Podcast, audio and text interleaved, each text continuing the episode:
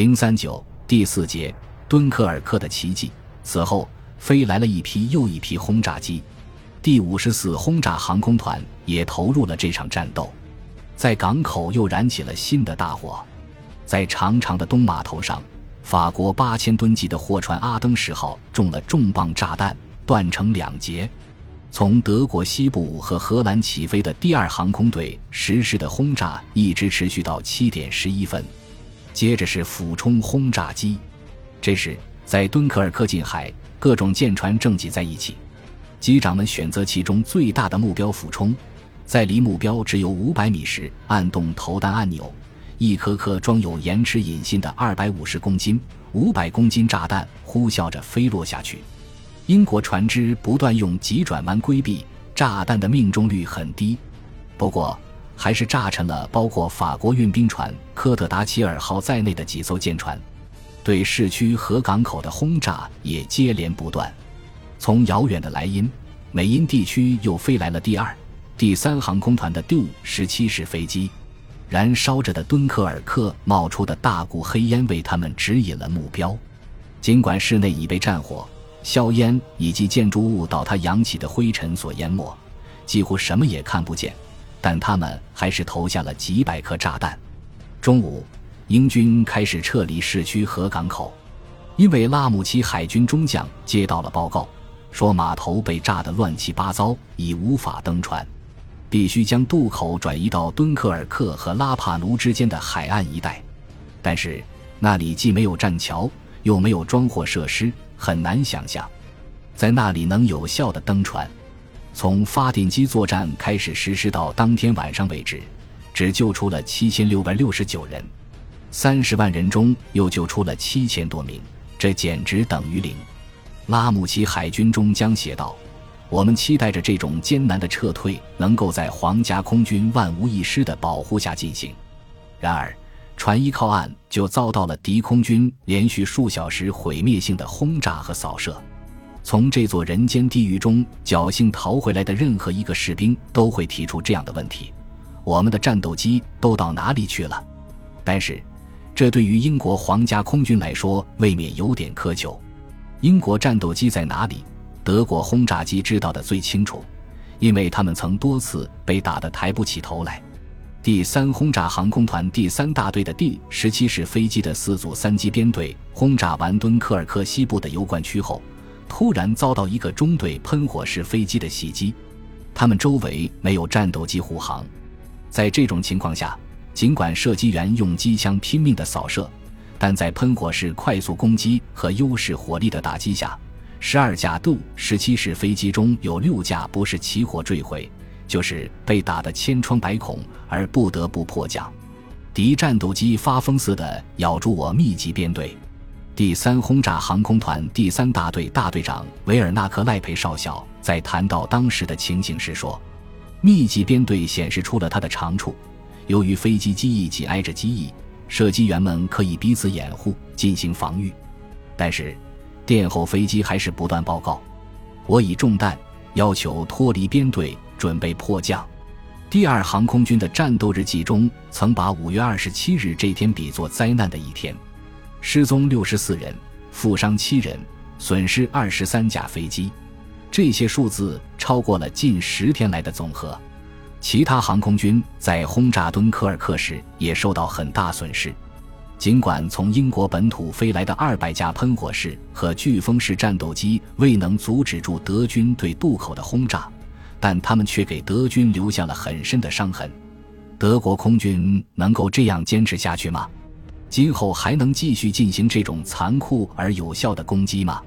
五月二十八日，天气越来越坏，又有一个大队沿着海岸飞来，他们攻击了奥斯坦德和纽波特，敦刻尔克几乎没遭到轰炸。低垂的云雾掺杂着烟尘，形成一道厚厚的屏障。从空中根本着不见城市，拉姆齐海军中将和他的参谋们这才松了一口气。港口还没被完全破坏，长长的东码头仍然可以使用。这与在岸边登船的辛苦相比，简直是一种享乐。仅这一天，就有一万七千八百零四人被运回本土。五月二十九日清晨，风极宇宙。里希特霍芬将军在日记中写道：“今天，上司一再要求我们第八航空军再次轰炸敦刻尔克的舰船，也就是那些使英军得以逃生的船只。但是，现在的云底高只有一百米。作为一名指挥官，我认为在这种天气出击将会遭到对方猛烈防空炮火的射击，而这给我军带来的损失远比我们前去轰炸给敌人造成的损失大得多。”在三十六小时内，敦刻尔克没落下一颗炸弹，驶往港口的船只在不断增加。好容易挨到了二十九日中午，从雨幕中透出一丝光亮。十四点以后，天开始转晴。德国空军好像要加倍夺回因天气造成的损失似的，一下派遣了三个俯冲轰炸机大队向英国船队发起猛攻。重磅炸弹落在港口中间。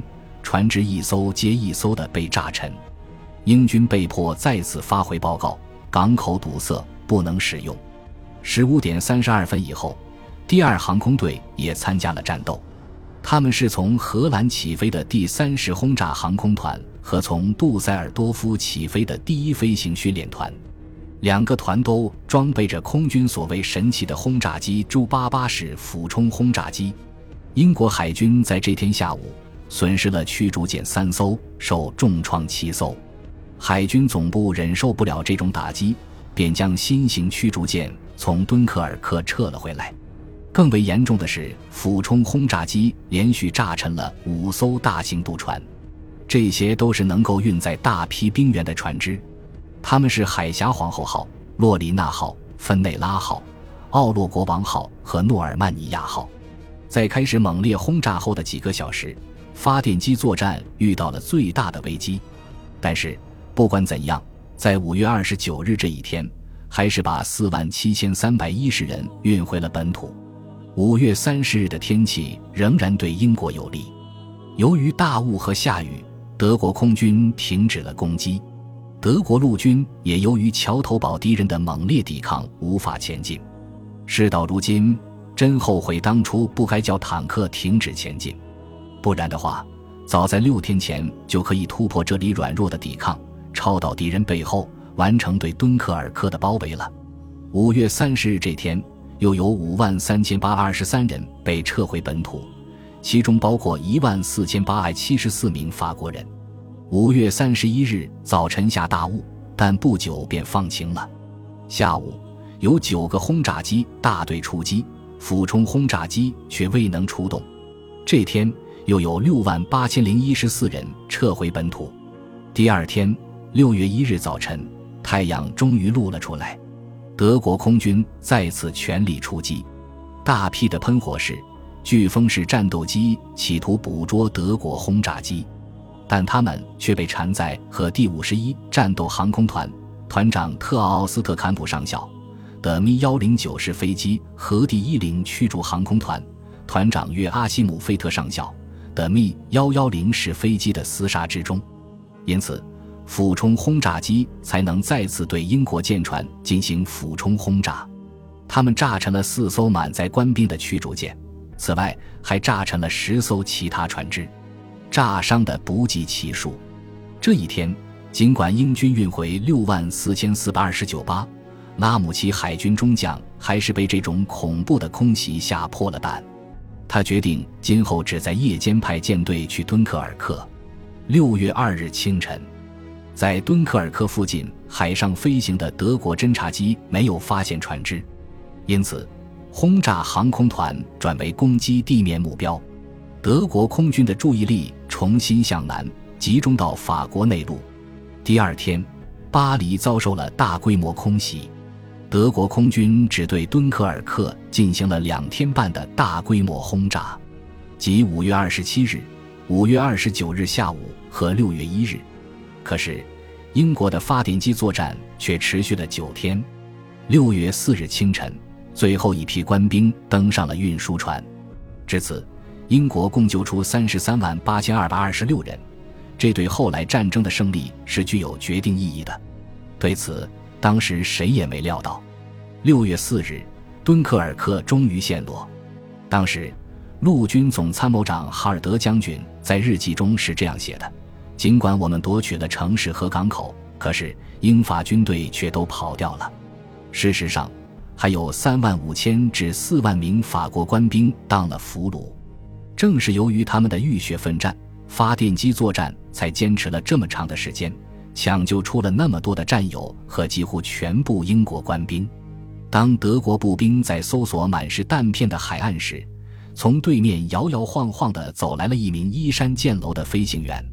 这个人是第一飞行训练团第六中队中队长冯·艾鲁哈芬中尉。原来，他的 J-88 式飞机被喷火式飞机击落，他本人被俘。夜间，敌人让他从用汽车搭起来的栈桥上登船，但是艾鲁哈芬伺机跳海逃脱了。他潜游到支撑栈桥的汽车间隙处，在那里一直隐藏了三十六个小时。这是潮水师涨时落的三十六小时。德军终于来到了敦刻尔克之战，对他个人来说，无疑是一个得以活命的胜利。本集播放完毕，感谢您的收听，喜欢请订阅加关注，主页有更多精彩内容。